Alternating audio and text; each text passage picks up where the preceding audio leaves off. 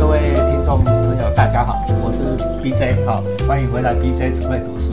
我们上一集呢，请了齐鲁跟慧颖来跟我们分享我们三个跟其他四位朋友哈一起合著的一篇短篇小说集，叫做《人类灭亡古卷》。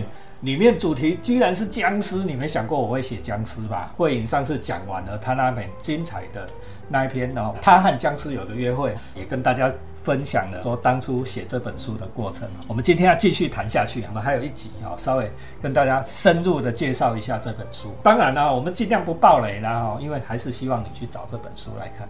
我们再请吉鲁稍微介绍一下哈这一本书，好后这整个成书的过程到底是怎么样？请记录。这本书算非常曲折，当初就想要找，很单纯，只是想说就找朋友来一起来写这个僵尸题材的短篇小说合集。但是呢，收完之后，我一直想要把这本书做成比较有风格性的东西。那加上我自己就是拖稿型的人，所以这本书一直拖拖拖到大概现在最近才才把它完成。那其实大部分都是我的我搞的关系啦。那 但但是其对。但是，但是我我一方面也是觉得说，这这六六篇，我当初是要六篇啦，我自己不算的话就是六篇，六篇短篇，我觉得每篇都是非常的有自己独特的风格的小说。那那我我我我自己又算是一个，好像也以后一点来讲，我算是个不不错的评论家啦，这是厚脸皮 来讲。那我我我自己看在里面，李鲁是我看过哦。评论最犀利的人之一，不能说是第一名，但是之一，绝对是之一。我我自己，我对这这六篇都很有感想，所以我就觉得说，我我我想要用一个比较特殊的形式去介绍他们，这样。所以我在书里面其实有玩了一些花样，不过在这边就不不说，给大家看书的时候看是不是能有一些惊喜，这样。那所以说这本书像跟《恋人絮语》有点像。对不对？对这本书，对对 这本书，我我觉得就是我我我很满意的作品。那那只是当然就是希望说大家能够多支持这样。那真的每每篇都很精彩。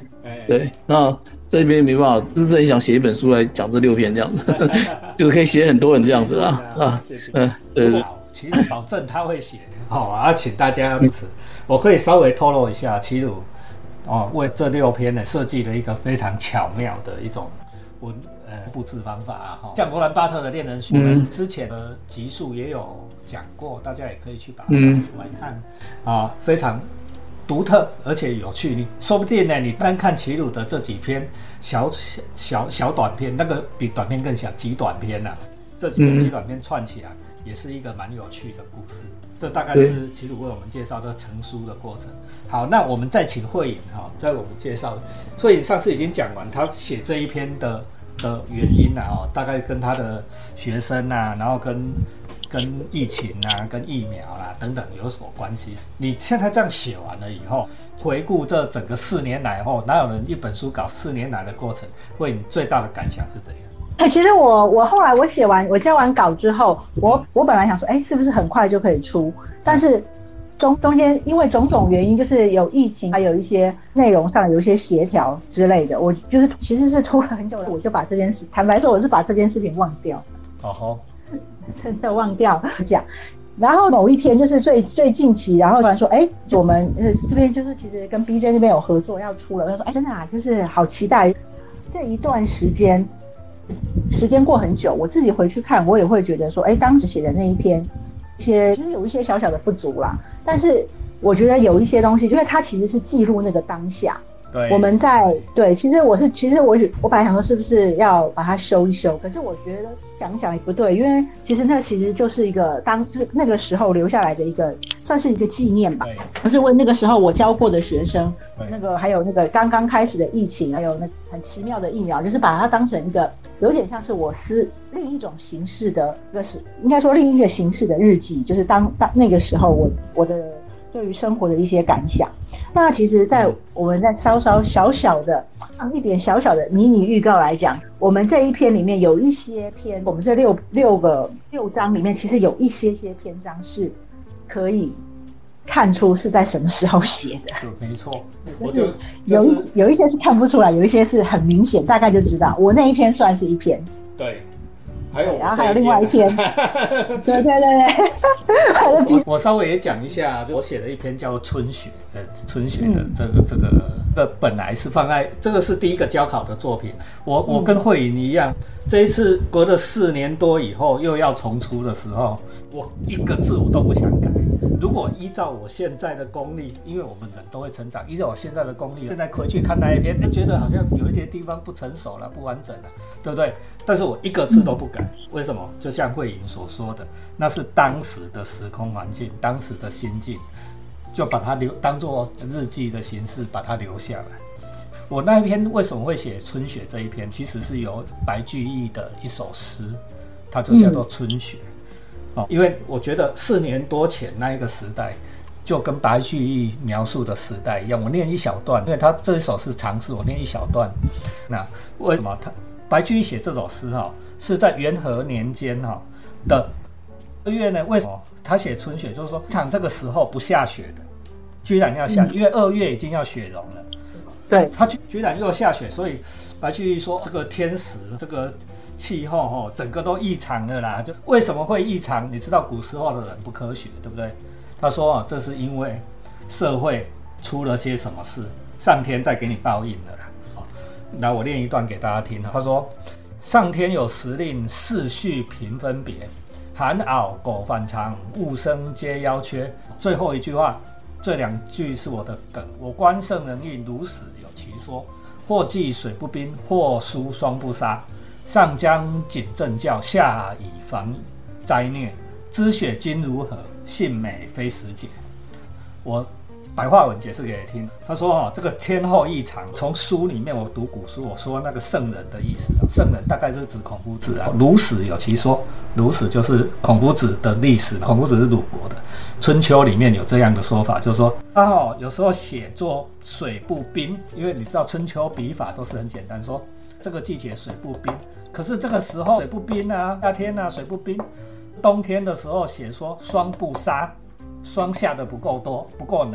夏天不够热，冬天不够冷，这都是上天在给我们警告了。上将谨正教，下雨防灾。人间已经出了很多的烂事，上天在给我们警告了。所以今天呢，在元和六年春二月下这场雪是怎么怎么一回事？白居易的注解是：信美非时节，是很美啦，但是时候不对。那大家想想看哦，我那一篇其实刚才会讲的，就大家想想看，我们今天的社会，台湾社会，对不对？是不是预讲的这个时候？哦，自然的天候，我们录音的这个时候，热到像什么？以前有曾经这么这么热过吗？冬天有曾经这么冷过吗？极端气候的影响已经这么这么严重了，你看看这会乱成什么样子？是不是就是白居易所描述的这个东西呢？烂人在知道他是烂人，我我们所有的人都知道是烂人，你偏偏要把他推到高位去，他不好嗯不好，你讲的这个好好危险。我在看你那篇的时候，我就觉得很危险。你现在讲这个，我就觉得，我们都知道，呃，不能说是烂人，他不够好的人，你硬要把他推推到高位去，对不对？你明明知道这个人是好人，你想办法弄弄弄垮他，这样的社会不是像地狱一样吗？哦，嗯，再讲一个，就是说我最近 Me Too 不是 Me Too 的很厉害吗？Me Too 的时候我都不敢讲话。哦，是的，我们这样做是的确弥补了一些受害人的心情，对不对？但是你有没有想过，法治国的一些最基本的原则，全部通通都抛弃掉了？这个社会就跟地狱一样吗？就是白居易写的这个啊春雪，所以我写的这篇春雪，人跟人比僵尸还可怕，僵尸反而像个人，还有人性，这就是我要写的东西。一路你觉得？嗯我我记得这篇当当时写的时候，应该是五年前左右。对那时候真的那个冬天，那我记得是冬天给我的啦。那时候冬那个冬天真对真的非常冷的，对。然后像，所以我觉得就是我当初看的时候，而且当时有一些书里面描写的一些东状况也也是很符合当时的的热门新闻。那那我我我我觉得说这一篇是充满了批判性的。那那那批判什么？其实大家留给大家去看。那我觉得这片给我的感感觉就是它是一个很很很社会很有社会批判性的一个作品啊，而且它是它批判的东西，事实上是大家都知道，但其实没有没有人，可以说没有办法，没有没有人有办法解决的一些事情这样子啊。可是小说让大家对吧？就我们没有办法解决。但是我跟你讲，现在就是这么这么样的一个世界，对不对？嗯，点穿，这是小说很重要的用意的。昆德拉是怎么讲？不知道跟跟西昆德拉刚走，对不对？好，我们在在在这这个节目里面也介绍过昆德拉，对不对？你们在那边媚俗，对不对？我我跟齐鲁还讲了很久，说你们在那边媚俗，媚俗不是指，他就说是这是心灵的集权，他不是指共产主义集权哦，媚俗才是集权。对，就是让大家不敢讲话了，或者说就是好像就那那我觉得说，我觉得这篇扯远一点来讲，就是小说有有所谓的有我无我嘛。对。那我觉得这篇是无我的，就是他是他是面对社会的，他去。批判社会的很多的不公平，然后或者很多的，就是对，就是怪怪事这样子啊。那我觉得我自己心有所感，因为我也算是在 B J 写的这个场域里面也工作很久，所以我当初看的时候，我我我自己非常非常的喜欢。我我倒是觉得没有像慧英讲的，就是很很可怕，这样写会不会被修理？那我觉得小说 小小说就是就是要写出来，那那有什么好怕的，对吧？对啊，那那而且是又是他又不是真的像是社会写实这样子，好像就有点太过于残酷，或者说是好像就是痛苦这样，因为他又是透过了一个僵尸的小的一个这样媒介的一个一个媒一个小说，他他写出来其实上是又又结合了像是日本剑侠那种武侠的那种的。气氛围那种的气势，我觉得写起来是一个很很利落、很爽快的一篇作品啊。但是读齐鲁的评语很对，保证你读的很爽。对，很爽的话，当然你读了说啊，就是就是啊，我会觉得有点就是这样，对不对？对，呃，就是因为从刚刚两位谈话，就是我想到我那个时候，我在写那个，我在其实那个时候，因为。那时候疫情刚起，所以其实，在网络上，除了对关于疫苗的各式各样的花式阴谋论，还有病毒起源的那个阴谋论之外，还有一还有一波风潮。现在还有还能偶尔看到那个那波风余影，叫做未来人的预言。好。大家回想一下，大概很多四年前，那个时候其实还蛮多各式各样关于什么那种预言型，有一些是什么可以观天象啊、射吉凶这种比较传统派的，还有一种是穿越时空，用各式各样的什么灵魂穿越啊，呃，悄悄什么未来人悄悄回到我们这个世界上来。那那个时候因为时代很多，我就当听故事一样听一听。那其其中有一个未来人讲到，他其实他那个未来人有很多的预言。都是后来打脸了。我不是说他是真的，可是他里面有一句话，其实在那个时候就挺触动我的。他就说，在我们回头看的时候，你会发现，二零一九年会是我们人类最好的、最好的、最好、最好年份的结束。那个时候在初的时候，我就觉得，哎，他这样会有一点夸张。对，对，就觉得有应该就是因为疫情迟早会过去嘛。是你从现在的各方面的局势来看。他这个预言好像又有那么一点点的道理，像刚刚 B J 有提到说，有一些人你明明知道他就是那样，然后我对，然后就是就是刚刚 B J 提到的那个，其实不止我们是这样啊，全世界都是一样，对不对？包全世界最古老的民主国家不也是这样吗？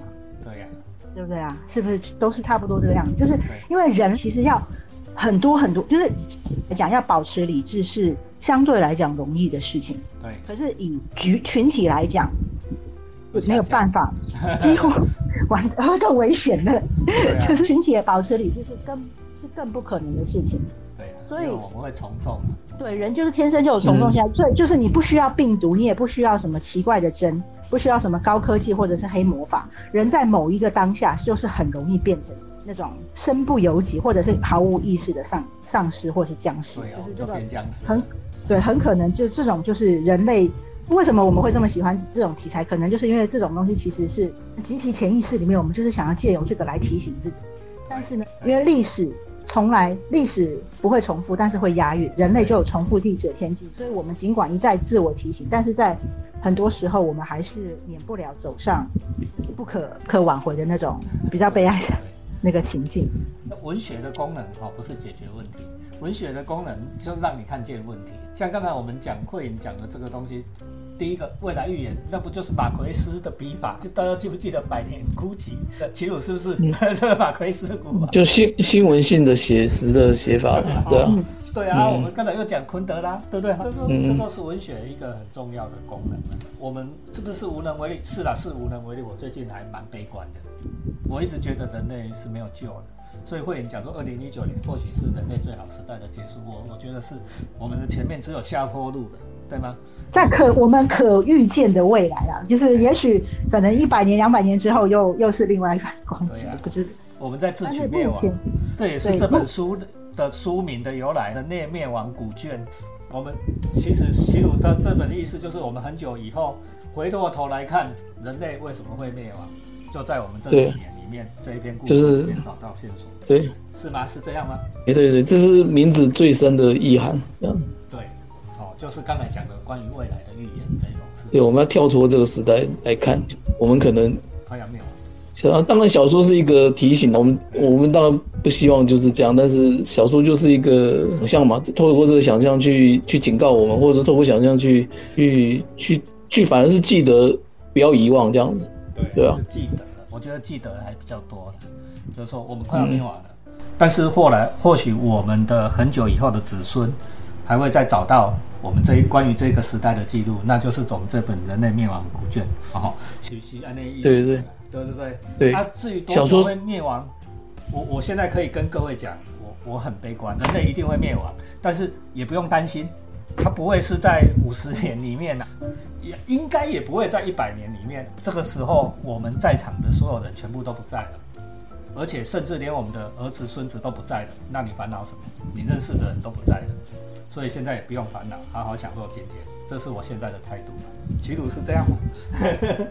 诶，对，切开来啦，就以个体来讲，当然就是也不用太烦恼了，反正还没有到嘛。但是另外另外来来讲，就是其实有文学或者小说，其实有时候就是我们虽然虽然写的是僵尸，是一个虚构的，是一个不存在的的题材，但是其实我我一直认为，透过不存在的东西去书写、去记录最最真实的东西，这个才是就是小说的的的最的的的艺术在所在，这样对。假作是真实真亦假，无为有时有还物。啊，大家要记得抄袭对习惯啊。虽然我们这本书不敢自比为《红楼梦》，不敢自比于《水浒传》，也不敢自比于昆德拉，不敢说是百年孤寂，但是它或许就是我们这一整个时代的缩影，我们这一群人七位作者的想法。加上齐鲁的小诗，编成了这一本《人类灭亡古卷》。我希望出版的时候，大家都是买一本，好不好？对，谢谢大家，请大家多支持，啊，我们今天真真的很好了，对啊，啊，真的很好，很好看的、保证爽。对对对好，对对好，那我们今天的时间也到了，谢谢齐鲁，谢谢慧颖，好，BJ 只会读书，按赞、留言、分享，开启小铃铛，谢谢大家，拜拜。拜拜。好，谢谢谢谢。